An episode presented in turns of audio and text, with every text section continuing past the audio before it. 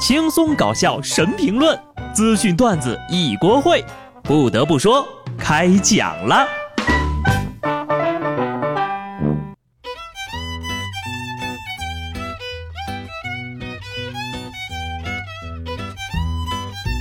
哈喽，听众朋友们，大家好，这里是有趣的。不得不说，我是机智的小布。这段时间呢，经历的太多的活久见。要说最近几天最让人意外的，那就得是美股熔断。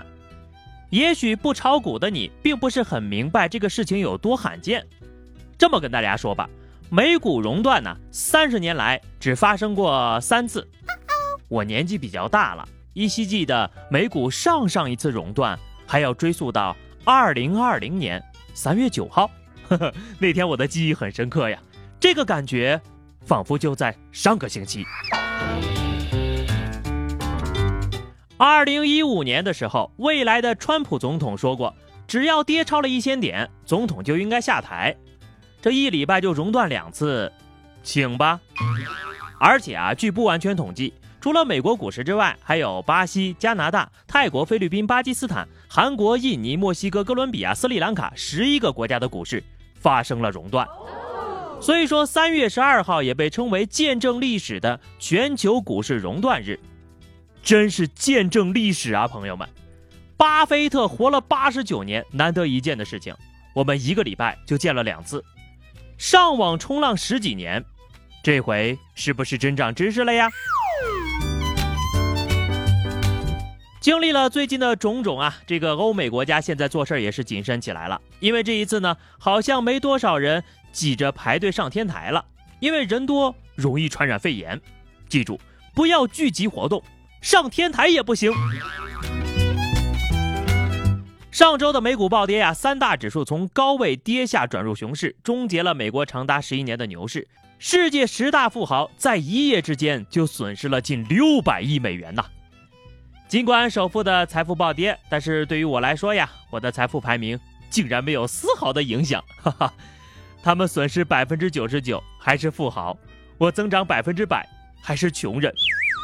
打开手机银行，看看我那六位数的密码拼命保护着的账户里两位数的钱，没事儿，还在。其实我们可以换一个角度想想，这个呢，应该是我们的资产距离各位富豪最近的一次了。也就是说呀，我与首富的差距一下子就缩小了将近一百亿美元呐，实在是可喜可贺呀。除了股市上的大起大落落落落落啊，我相信呢，朋友圈代购的心情这两天呢，肯定也是大起大落的。北京一个小区的居民呢，因为担心这个同小区的韩国代购回国之后的没有被隔离，就向警察求助。然而呀，不到两个小时，社区民警就回复了啊，说这个业主群里的韩国代购并没有出门。可是，在他的朋友圈里，从二月十四号到十六号，他都是在直播自己的行程。从起飞到落地，从扫货到打包，都是在外国完成的呀！呵呵，大型翻车现场，年度沙雕新闻提前预定了啊！我突然想起之前有个事儿，就是疫情刚爆发的时候，一个网友家附近的武汉鸭脖店突然承认自己用的是本地鸭，所以表面是防疫新闻，其实是三幺五打假的消息，很是应景呀。不过不得不说的是呢，这个小区的居民防范意识还挺高的，值得点赞。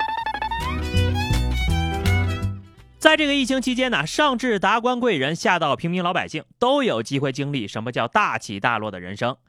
你们问问巴西总统，他应该可以给你讲一天。前天，外媒首先传出巴西总统被测出新冠阳性的消息，部分国内媒体呢也转述了，还有人说呀，这是第一个中招的国家元首。但是没过多久呢，又辟谣了。阳转阴，巴西总统宣布正式检测呢是阴性。其实看完最初阳性那个消息，最害怕的可能不是巴西人，而是美国总统，因为他上礼拜才和他们刚吃完饭，而这场饭局里已经有两个人被确诊了。不过呢，也是根据昨天的最新消息啊，特朗普的检测为阴性，并没有被感染。我这边建议呢是多测几次，毕竟这个病毒呀狡猾的很，安全第一呀。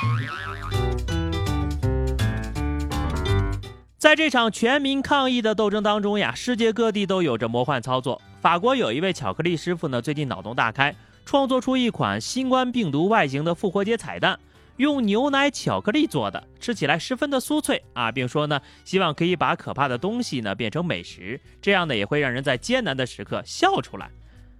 呃，你这是一点面子也不给病毒留呀？不过就这个形状呀，就连我这个巧克力爱好者也不敢下口啊。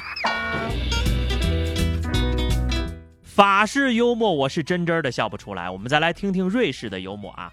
瑞士一家电台呢，前不久发布了一条视频，如何感染新冠肺炎。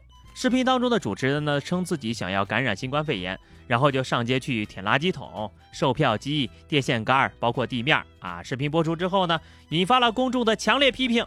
这个电台呢，还为他辩解：“我们的幽默不是你们谁都能懂的。”自信一点啊。你们的幽默是个人都不懂，你说你想得病何必去舔垃圾桶呢？垃圾桶里不一定有新冠，但是呢，有的人屎里肯定有，所以你们的想法呀可以再大胆一点。就是不知道过几天会不会看到他如愿以偿的新闻了，这种人呢建议隔离。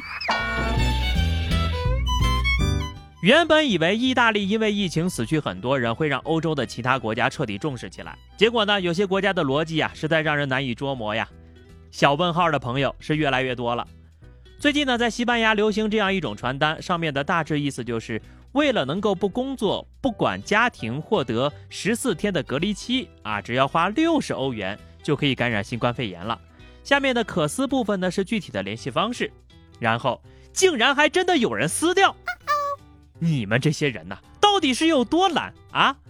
万一不幸真正感染上了啊，战胜不了病毒，你就永远告别社畜了。希望大家都重视一下吧，保护好自己，别再作妖了。上礼拜呢，我看到这个听友群里啊，有人发了个视频，是这个马来西亚王牌巫师表演手抓病毒。我一直以为是个搞笑小视频呢，没想到还是真人真事儿。而且这个巫师呀，在表演之后就被感染了。你这操作挺骚啊！我就静静的看着你无实物表演，病毒就不信这个邪，专治各种不服。就你还把病毒封印在自己身体里，哈，是个狠角色呀！现在封印成功了，赶紧先去隔离吧，拜拜。疫情当前，都跟下面这位学学不好吗？外媒体报道，有人驾驶飞机呢，在悉尼国际会议中心的上空留下了 “Wash Hands” 的标志啊，这个提醒民众呢，记得勤洗手。天空飘来两个字儿，洗手就完事儿啊。河南村长表示，安熟了。哼，明明是很浪漫的一件事情啊，你说这么一做啊，整得更浪漫了。不过呢，如果你再加上两个字儿，戴好口罩。啊，这是四个字儿啊，不不不知道你们英英语怎么拼哈，反正呢，如果是改成戴好口罩，效果应该会更好。